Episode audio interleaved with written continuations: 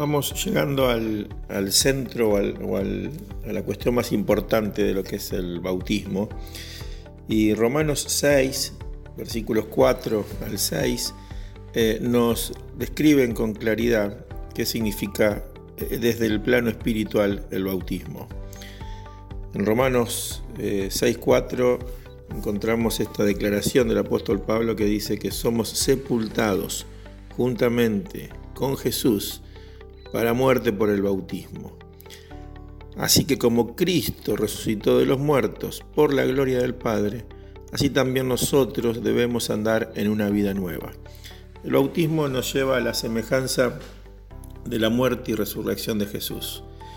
Cuando nos bautizamos, morimos a una vieja vida y nacemos a una nueva vida. Nos bautizamos en la semejanza de la muerte y resurrección de Jesús. Podemos decir que cuando Jesús murió en la cruz, nosotros también morimos con Él. Y cuando Jesús resucitó, nosotros también resucitamos con Él. Cuando hacemos eh, real esto en nuestras vidas por la fe, lo completamos, lo cumplimentamos en el bautismo.